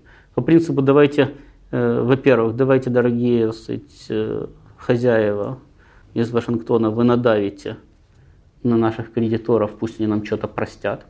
Во-вторых, дорогие кредиторы – давайте выбирайте. Либо вы получите хоть что-то, либо вы не получите вообще ничего. Это достаточно грубый шантаж, но в тех условиях, в которых находится юристка, кроме того, с опытом ее деятельности, она ни на что другое не способна. Это, ну, знаете, нельзя требовать у капитана Флинта, чтобы он действовал как канцлер Бисмарк. Мы с Ростиславом в январе, по-моему, 2014 года были вместе в Харькове на конференции, э, которую... В феврале феврале, да, Добкин возглавлял тогда. И там наш общий друг Челенко сказал, что, возможно, будет создаваться Лига Новороссии э, с центром в Харькове. И потом произошли известные всем события. Э, Харьков, естественно, по ряду, по ряду причин потерпел поражение. Русская весна была задавлена. Но вот сейчас идут ожесточенные споры. То есть товарищ Добкин и Кернес э, категорически настаивает, что это произошло потому, что Кремль не поддержал. А вот здесь мнение такое, что они в нужный момент дрогнули и не заняли той позиции, которую декларировали. Вот как вот, если бы они заняли твердую позицию, Кремль поддержал? Судя по тому, что произошло в Донбассе, да, там, где была занята твердая позиция, там Кремль поддержал. Что касается сказать, Добкина и Кернеса, ну ведь они э, плоть от плоти, кровь от крови, действующий политический режим. И если Э, все остальные, более высокопоставленные и даже более интеллектуально развитые представители этого режима, так до сих пор и не поняли, что произошло, и ждут, что вот сейчас каким-то образом Киев освободят, они туда вернутся, и все будет как при бабушке Екатерине, они опять займут свои кабинеты и будут управлять точно так же, как они управляли раньше, то вполне понятно, что и Добкин с Кернесом тоже ожидали, что ну, так или иначе все утрясется. То есть э, пока Виктор Федорович президент, значит, надо выполнять указания Виктора Федоровича. Когда Виктор Федорович стал врагом народа, надо выполнять указания новых друзей народа. И все у вас в этой жизни будет хорошо. А то, что они уже не вписывались с идеологической, с пропагандистской точки зрения и даже с экономической точки зрения в э, структуру нового режима, им было невдомек. То есть Добкин и Кернес тоже еще точно так же, как э, беглые регионалы рассчитывают, что они сейчас вернутся на Украину, там еще будет что украсть. Добкин и Кернес реально считали, что в Харькове еще есть много чего воровать. Они не понимали, что в Харькове уже воровать нечего, уже можно только у них отбирать. Поэтому новая власть, которая пришла в Харьков, она э, ничего личного, это просто бизнес. Ребята пришли деньги зарабатывать. Они посмотрели по сторонам, где деньги лежат. Деньги лежат у Добкина и у Кернеса. Поэтому, пожалуйста, дорогие Добкин и Кернес, вы в тюрьму, деньги нам. Ростислав у меня такой вопрос по такой фигуре, пани Юлия. Она что-то у нас, девушка тоже не совсем простая. Сейчас она тихо где-то затаилась, она ждет свой звездный час выхода, потому что что-то очень тихо. Если мы не слышим, это не значит, что Юлия Владимировна не выступает. Я вот тут недавно обнаружил, что она там достаточно активную информационную деятельность ведет, в том числе сказать, критикуя действующие власти сказать, с позиции большего радикализма. Дело в том, что э, Юлия Владимировна, значит, выдающийся политик именно в украинских реалиях. В любой другой стране она бы в лучшем случае дослужилась бы до мэра города, если бы ее избрали. Дело в том, что Тимошенко, она в украинской политике работала так же, как Соединенные Штаты сейчас работают в мировой политике. Она работала по принципу повышения ставок. Только Соединенные Штаты повышают ставки, исходя из того, что у них больше ресурсов. Поэтому, значит, когда дойдут до определенного уровня повышения, все остальные должны сдаться. Когда не получается, они очень удивляются. А Тимошенко играла на повышение ставок, потому что она очень быстро усвоила, что все, кто вокруг, на каком-то этапе говорят, ой, нет, ну что вы, сейчас он сам, там кровь прольется, стрелять начнут, мы дальше не пойдем. И сдаются. И поэтому, как только ты доводишь ставку до определенного уровня, тебе дальше больше делать ничего не надо, твой оппонент просто сдался, а ты выиграл. То есть, ну вот э, она самая, шла от победы к победе по тому же принципу, по которому шел э, небезызвестный Борис Абрамович Березовский. Но э, такой подход, он имеет одну самую проблему. Значит, каждая следующая победа становится для вас необходимостью, вы уже не можете проиграть. Вот ваши оппоненты могут проиграть и опять начать сначала. А вы, как человек, который бесшумно повышающий ставки, вы проиграть не можете, потому что как только вы проиграли, вас сразу же стирают в порошок и закатывают в асфальт. Слишком высоко, сказать, планку задираете. Вот, поэтому, э, когда Юлия Владимировна в э, начале 2010 года, в феврале-марте, слишком высоко задрала ставку и начала значит, выступать с позиции нового Майдана против Януковича, а Соединенные Штаты на тот момент не были готовы к Майдану, не собирались его организовывать. И Тимошенко оказалась в одиночестве, в политической изоляции, при этом она еще и раздразнила Януковича, оказалась в тюрьме. В этот момент в значительной степени ее политический вес был подорван, во-первых, потому что честные соратники тут же начали разбирать, так сказать, имущество, я имею в виду партийное, политическое, да? Значит, по этим самым, по своим сказать, э, карманам. И интерес у них к тому, чтобы Тимошенко вернулась, стал пропадать, потому что они, во-первых, сами стали уже в какой-то степени политическими фигурами, э, вот, а во-вторых, они же и должны были. Это ну, вот точно так же, как в Днепропетровске никто не хочет, чтобы Лазаренко вернулся из Соединенных Штатов, потому что э, практически каждый бизнесмен Днепропетровска что-то поимел с имущества Лазаренко. Да? Вот точно так же и здесь. Никто не хотел, чтобы Тимошенко вернулась в политику, потому что каждый отщипнул кусочек от ее сказать, политических э, интересов. Вот. А кроме того, сейчас э, Тимошенко некуда дальше задирать ставки. Все. В стране идет гражданская война. Чем она может испугать своих оппонентов? Все, к чему она апеллировала, то есть она всегда выиграла за счет того, что она демонстрировала своим оппонентам, что она готова к кровопролитию.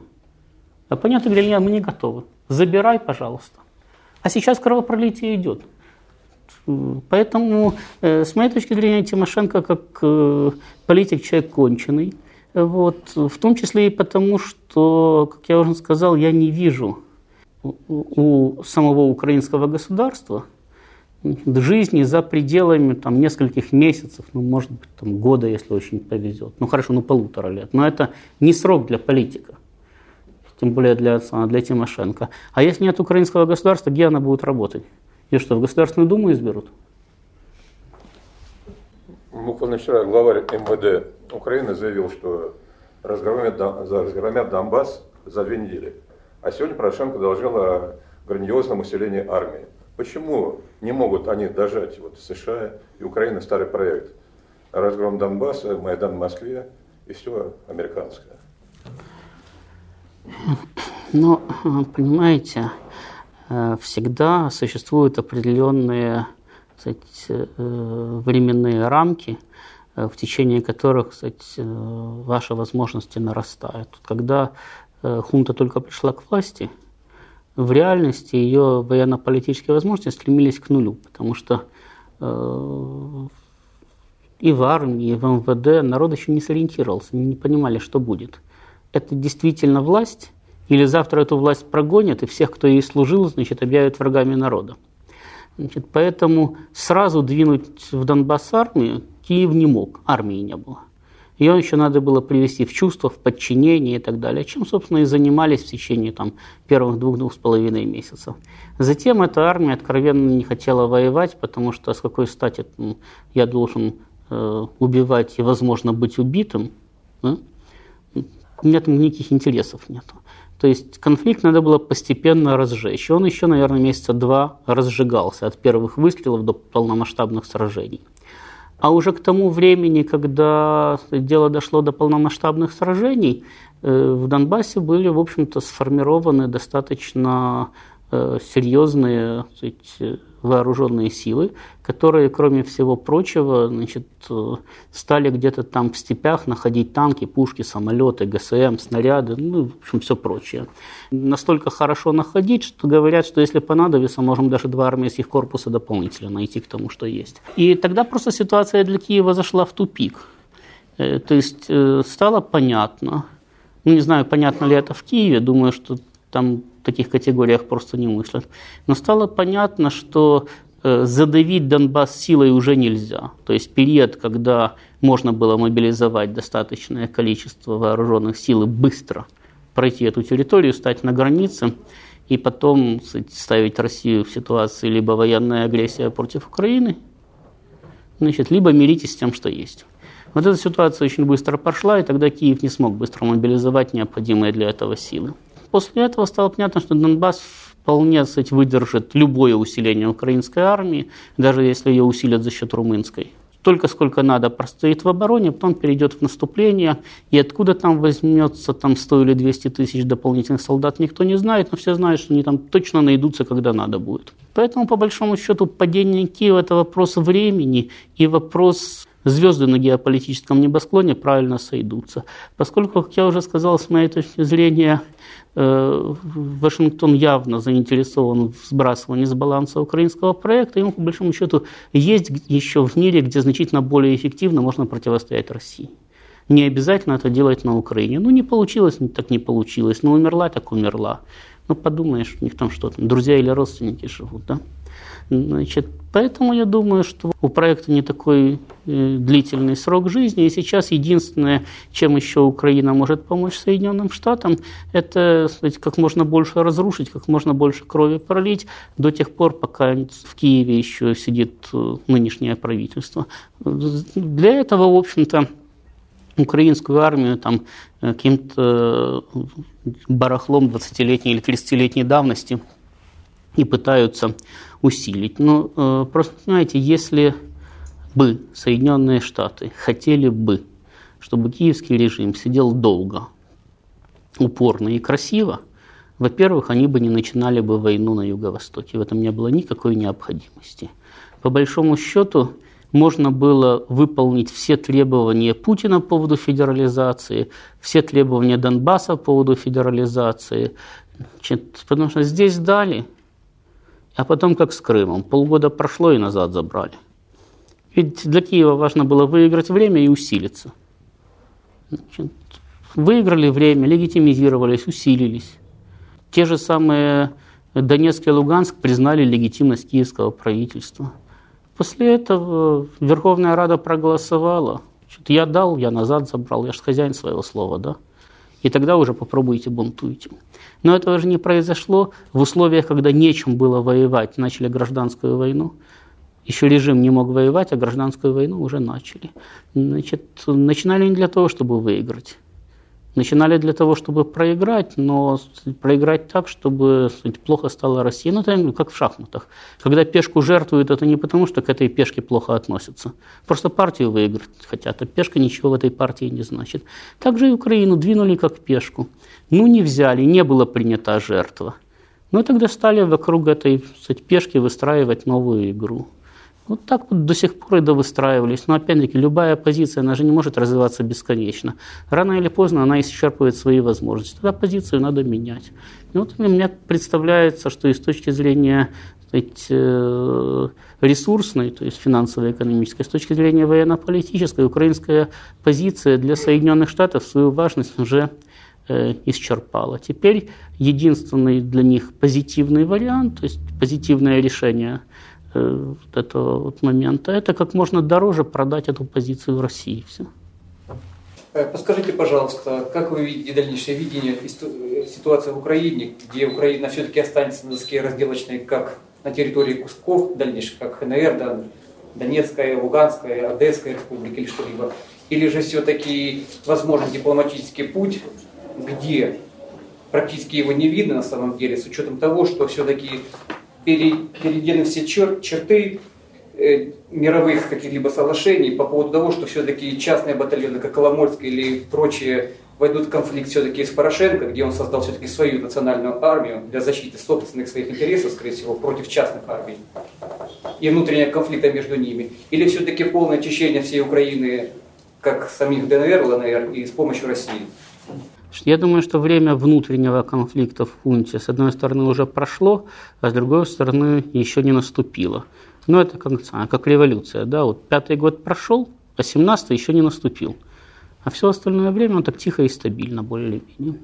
То есть сегодня нет э, серьезных предпосылок для ожидания там, какого-то массированного конфликта внутри. Ну, теоретически кто-нибудь может пристрелить Порошенко, но это будет совершенная случайность, потому что менять президента э, за полгода до слива страны, по большому счету, Соединенным Штатам не надо. Зачем? А они решают, кто будет президентом, в каком порядке там, и так далее. Кто, Порошенко? От снайпера не защитишься.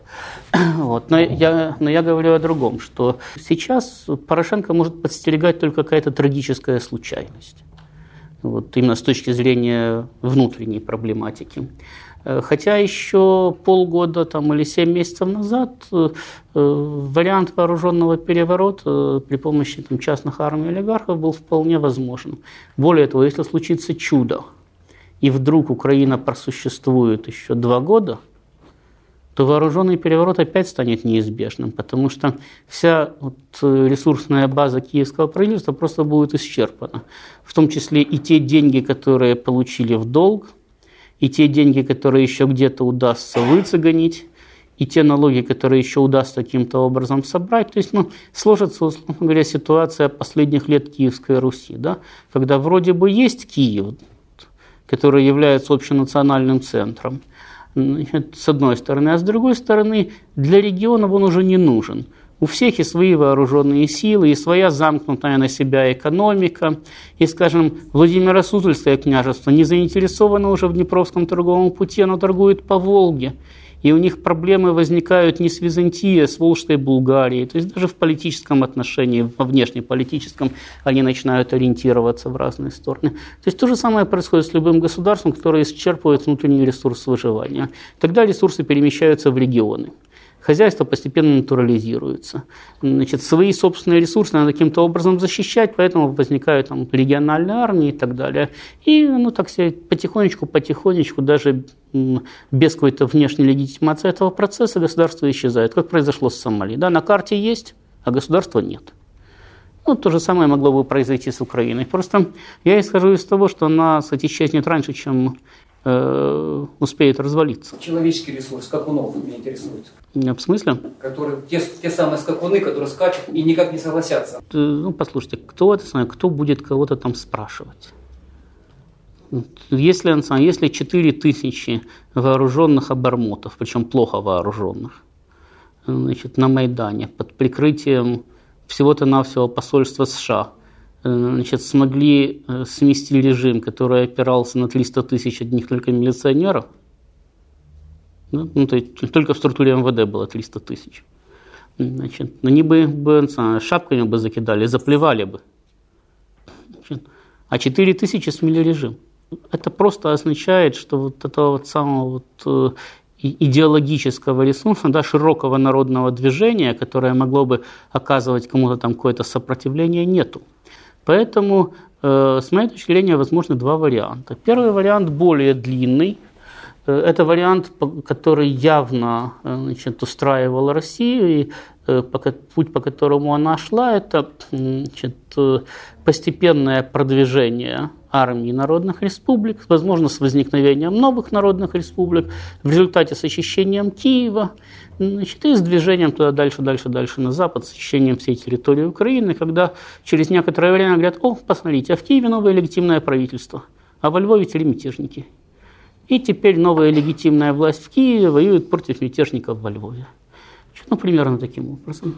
Это э, процесс, который, в общем-то, Э, опять-таки зависел, его скорость зависела от исчерпания внутреннего ресурса, от скорости развала украинской армии. Значит, даже вот в рамках процесса сказать, наступления народных республик, я думаю, что это может завершиться к концу текущего года. Но это не устраивает Соединенные Штаты, потому что это не позволяет красиво сбросить Украину с баланса. Соединенные Штаты, которые проиграли э, донецким партизанам, это все равно, что Путин, который проиграл Порошенко. Это позор сверхдержавы. На это невозможно. Если вы проиграли донецким партизанам, то все с вами больше никто в этом мире никогда не считается. Другое дело, когда несчастный Порошенко в Киеве проиграл самому Путину. Ну, так потенциалы несопоставимы. Значит, поэтому э, сейчас особенно активно, начиная с э, где-то февраля 2015 э, года, идет очередной виток втягивания России в непосредственное участие в украинском конфликте, в украинском кризисе военным путем, но уже не с целью, как было в прошлом году, как я сказал, противопоставить Россию и ЕС, а с целью просто передачи Украины на баланс России. Вот. Возможно, что именно таким путем и придется идти, потому что э, у Соединенных Штатов есть возможность заставить Россию воевать. Хочешь, не хочешь. И иногда тебя ставят в такую позицию, когда тебе воевать приходится, потому что иначе ты капитулировал. Вот. Если, если реально удастся организовать провокацию в Приднестровье, а с учетом кстати, неадекватности киевских властей и с учетом того, что э, кстати, кишиневским деятелям есть куда удрать, Бухарест рядом, вот. И можно, нет, ну Саакашвили, ради бога, повесят и повесят, проблем-то. И грузины будут благодарны, и Соединенным Штатам кормить не надо, вообще всем хорошо. Вот. Но вот э, кишневские власти, от которых тоже зависит агрессия против Приднестровья, они могут быть более смелыми, чем румыны, которые, кстати, пытаются погасить этот кстати, конфликт. Потому что в Кишиневе э, прекрасно понимают, что в Молдове они тоже проигрывают. Они последние выборы кстати, э, сфальсифицировали, но это не может продолжаться вечно. И э, по большому счету, если они организуют конфликт, в который вмешается Россия и их тоже прогонит, ну так они либо без куска территории, либо с куском территории могут удрать в Румынию и хорошо себя чувствовать, в личном порядке интегрироваться в Европейский Союз. Ну, значит, поэтому есть серьезная опасность того, что в Приднестровье взорвется второй фронт. И тогда, ну, я не знаю, что еще можно придумать, чтобы не вмешаться. То есть каким образом обойти вот этот капкан, я себе не представляю. Может в Кремле придумают, но я пока не представляю. Если придумают, будем аплодировать. Два варианта. Один это наступление, вот продолжение нынешней гражданской войны и в результате наступления более или менее быстрое армии ДНР и ЛНР. Второй вариант – это организация провокации, которая заставляет Россию вмешаться, А если заставляют вмешаться, то в таком случае я не вижу причины, по которой надо ограничиться там, только Одессой и Приднестровьем или пробивать коридор на Крым. Значит, э, то есть все издержки все равно те же самые, э, хунту все равно выгонять надо. Поэтому в таком случае уже надо выходить на западную границу или там, не знаю, на какой-нибудь сбурче пожимать руку польским товарищам. У меня такой вопрос. А существует ли нейтральный вариант, например, передать Украину на баланс Беларуси? Существует. Примерно шансов э, на его реализацию примерно столько же, сколько у меня попасть на содержание к Рокфеллеру. Вариант тоже хороший и всех устроит. Вам все равно, Рокфеллер даже не заметит, а мне приятно.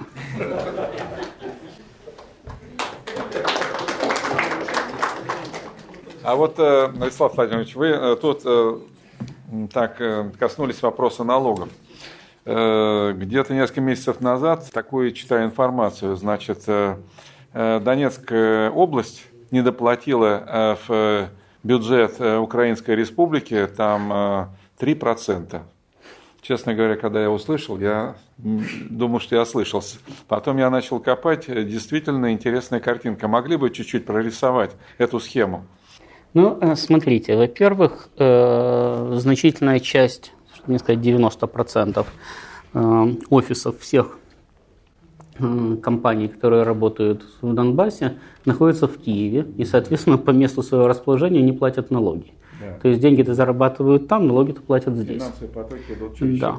да вот, поэтому, поэтому независимо от того, что там происходило с Донбассом, значит, Э, налоги все равно уплачивались в Киеве. Во-вторых, был достаточно длительный период, в течение которого даже налоги, которые собирались в Донецке и в Луганске, отправлялись в Киев просто по одной кстати, простой причине.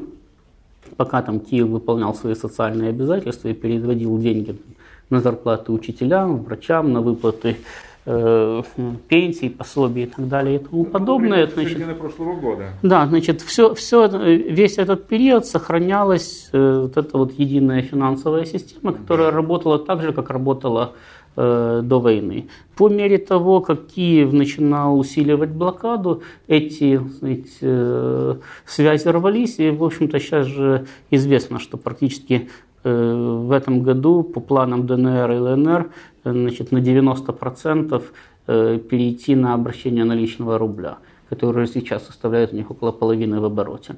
Опять-таки, это вынужденная мера, просто потому что гривна перестала из Киева поступать. То есть у людей нет наличных денег.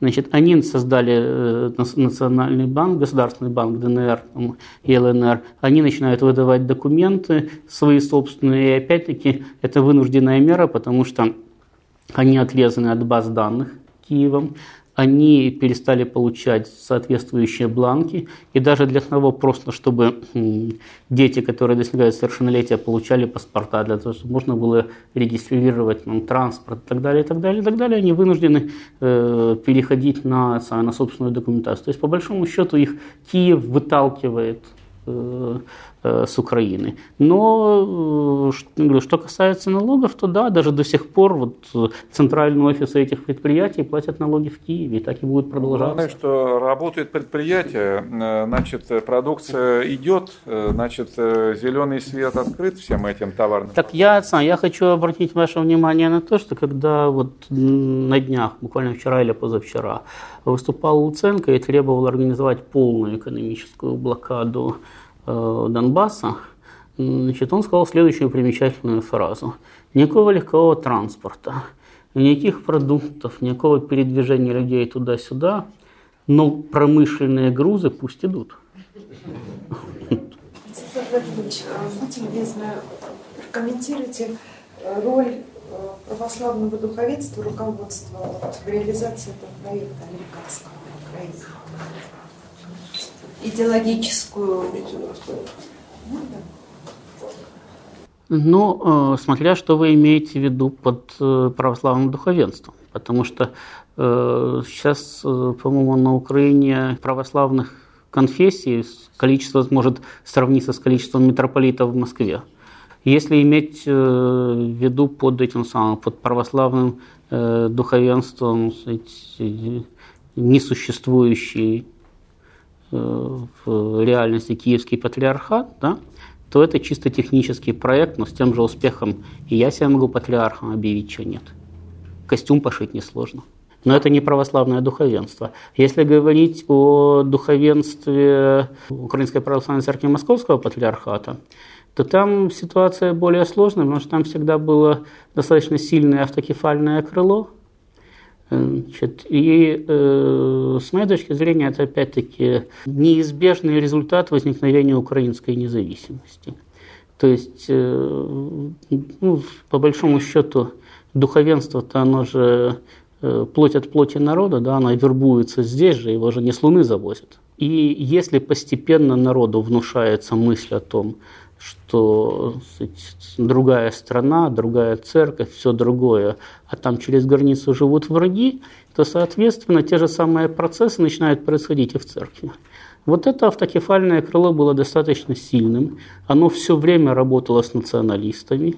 И, э, естественно, оно все время работало сказать, с Соединенными Штатами. Но э, оно не могло и не играло определяющую роль в формировании каких-то там идеологических процессов, в том числе и среди прихожан э, УПЦ просто потому, что если в епископате УПЦ э, симпатии э, между сторонниками церковного единства и автокефалистами делились примерно 50 на 50, и даже автокефалисты по большому счету могли бы при необходимости собрать и большинство.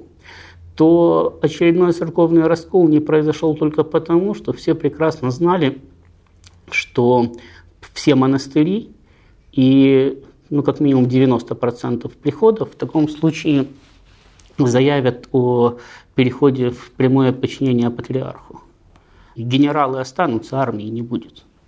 Позиции вот такие вот статусные, официальные, у них были серьезные. А позиции именно идеологические, возможность влияния на э, паству у них было значительно меньше. Вот сейчас они тем более ослабли, потому что э, после смерти митрополита Владимира группа, которой руководил его секретарь Дробинка, она, она потеряла позиции и в Синоде, и в церковном управлении. И несмотря на то, что эти нынешняя власть симпатизирует значительно больше, чем все прошедшие вместе взятые, но тем не менее именно во внутрицерковных делах она в значительной степени свое влияние э, потеряла. Ну а дальше тоже понятно. Если по чаяния власть удержится, то она всегда сможет поломать ситуацию в церкви просто потому, что она же не убеждает. Она же просто приходит и отнимает. Да? Ну, поскольку шансов удержаться у этой власти нет, то я думаю, что, в общем-то, и, и ситуация в церкви ну, не должна переживать какие-то драматические изменения. Единственное, что угрожает церкви, угрожает то же самое, что и всем остальным э, гражданам Украины. Власть действующая и ее сторонники, они абсолютно неадекватны. И я всем своим знакомым, друзьям значит, все время говорил, что самое страшное, что может ждать украинский народ, там не в Донбассе, а где-нибудь в Киеве, в Житомире, в Днепропетровске. Это последние сутки перед освобождением. Потому что когда они будут знать, что они уже бегут, и у них будут хотя бы два часа, они просто убивать пойдут. Но здесь все, так сказать, равны. И церковь, и миряне. Вот. Всем грозит одна и та же опасность. А скажите, вот э, я вот слушаю, слушаю, не пойму никак. Вот у вас какая-то миссия, идеология есть. Вот, допустим, знаем Путина, да, вот у него идеология там либерал. И мы вкушаем по полной эту программу. А вот, а вот у вас какая миссия есть? И такое ощущение, что вы вот рассказываете как бы со стороны, наблюдая. Но то, что рассказали, то, допустим, для меня это не новость. А вот, а вот все-таки ваша позиция какова? Всегда. Помните, ваше идеологическое кредо – Всегда. Вот. Для меня новость, э, что идеология Путина либерал, я, я, нет, я, ну, я это нигде не читал. Вот я могу определить, кстати, идеологию Маркса, написан манифест, да? Могу определить идеологию Ленина. написано полное собрание сочинений. Могу определить идеологию Гитлера, напис, напис, написано Майнкамп. Как вы определили идеологию Путина, я не знаю. Значит, э, что касается того, что вы называете кстати, э, моей идеологией, то я, э, кстати, много лет назад писал, говорил и сейчас повторяю. Значит, я работаю в политике, с политикой и с информацией. И э, работаю я, э, стараюсь просто быть эффективным.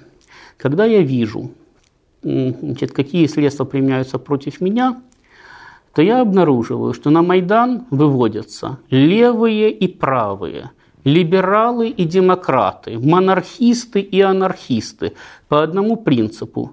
Вот мерзавец, бейте его для того, чтобы быть эффективным в противостоянии такой идеологии, да, э, я тоже считаю, что э, идеология должна базироваться, по крайней мере, практическая идеология, да, современная, временная, может быть, идеология периода военной опасности, на том, что вот здесь у нас есть монархисты и коммунисты – кстати, анархисты и демократы, либералы и кто угодно. Но все кстати, патриоты, да, то есть они против Майдана. Неважно из каких соображений, но против. Вот мы сейчас все вместе, а когда победим, разберемся, кто кому Рабинович. Если сравнивать, да, то я бы сказал, что я готов идти по пути, который в 1917 году начертили большевики – они были со всеми против своих врагов. Вначале они были э, вместе с либералами, демократами, со всеми остальными против проклятого царского режима. Потом они были с левыми эсерами, анархистами э, против либералов и демократов. А потом, когда посмотрели вокруг, оказалось, что в стране остались одни большевики, а остальные или в эмиграции, или в могиле. Так вот, я хочу остаться в стране, а остальные пусть будут в эмиграции или в могиле. У меня вопрос к вам, Ростислав Владимирович. Вы примерно полтора года здесь у нас уже, да? С марта, с 1 марта 2014 года. Понятно. Э, вот вопрос такой, э, немножко нестандартный. Э, вот ваше такое ощущение нашей российской жизни – Э, все-таки вы еще хорошо помните ту украинскую жизнь, уже немножко понимаете реалии нашей российской жизни. Вот с вашей точки зрения, какие, э, будем так говорить, моменты нашей российской жизни особенно вас настораживают? Э, вот где мы, грубо говоря, так продвинулись наиболее вперед в плане опасности? Может, это коррупция, может, это слабость государственной вертикали власти, может, это национализм, может, это разложение молодежи – может, это действие пятой колонны. Вот с вашей точки зрения, наша ахиллесова пята. Ну, с моей точки зрения, самая большая, я бы сказал, бы единственная критическая российская проблема, потому что все остальные, сказать, решаемые. Это э, проблема, которая заключается в том, что э, вся российская власть, в общем-то, держится на одном человеке. И вся, кстати, российская политическая система. То есть, если мы завтра проснулись и Путина нет, то непонятно, что после него. Может быть, будет даже хорошо, но что непонятно. То есть э, это создает кстати, ситуацию нестабильности и неуверенности. Э, я не могу сказать, что кстати, проблема не решается в принципе, потому что, знаете, Киев находился не в Парагвае, и даже сейчас небольшая проблема, находясь на любом расстоянии от Москвы, наблюдать за, за развитием российской политической жизни. Э, тут, э, собственно, я этим занимался кстати, всю жизнь еще. Э, кстати, России как независимого государства не было. Я за этим развитием наблюдал. Я могу сказать, что ну, как я наблюдаю определенные шаги, которые Э, направлена на то, чтобы сделать политическую систему самодостаточной. Да? Но э, с моей точки зрения не просто требуют достаточно большого времени.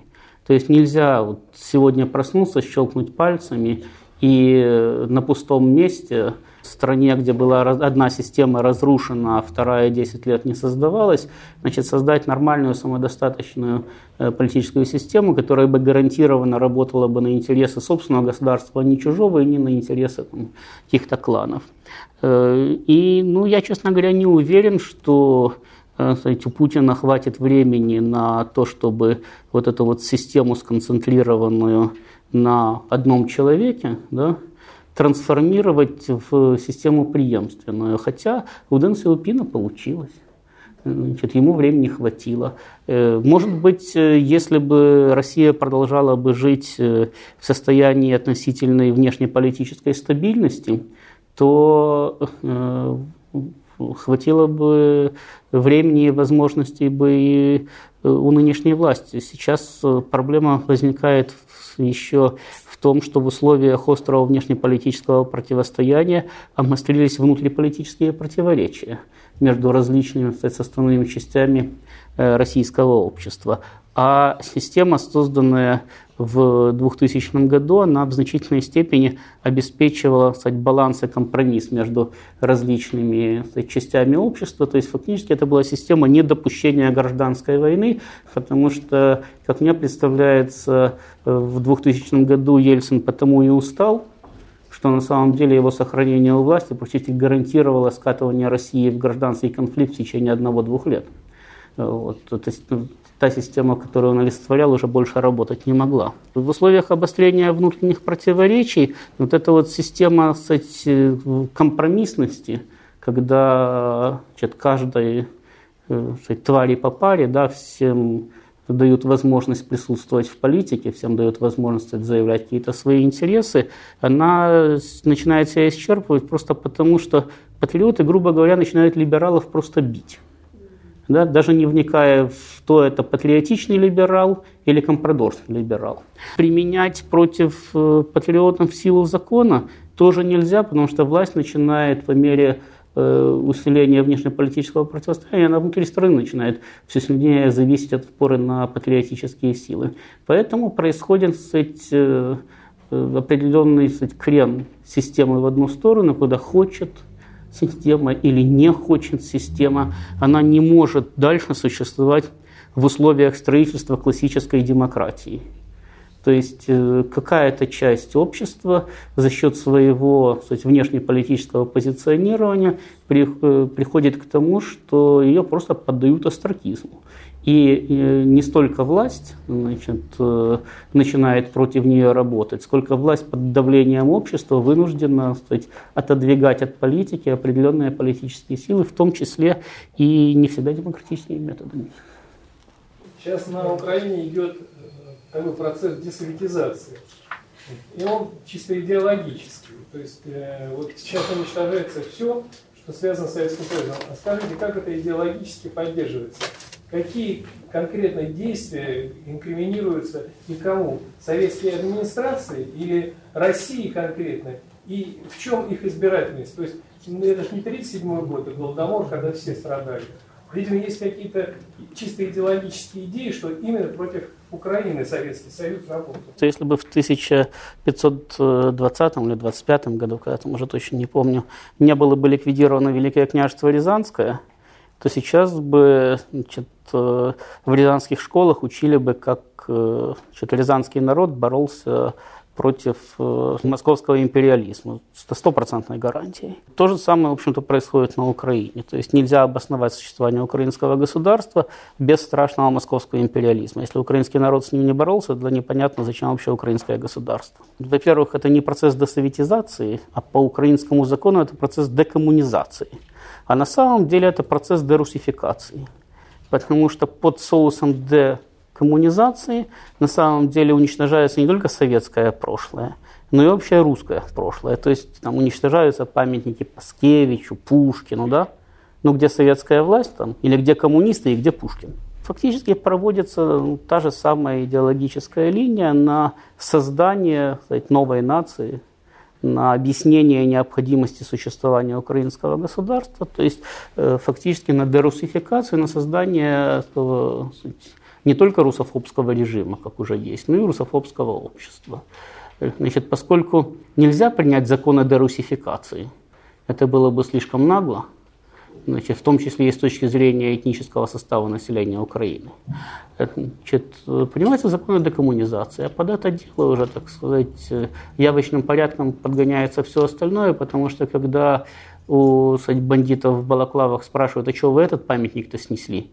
Он же не коммунистом был поставлен. Они говорят, ну, это такое движение духа народа, поскольку Россия государство-агрессор, ну так заодно и всех остальных. Да. Познавательная точка ТВ. Много интересного.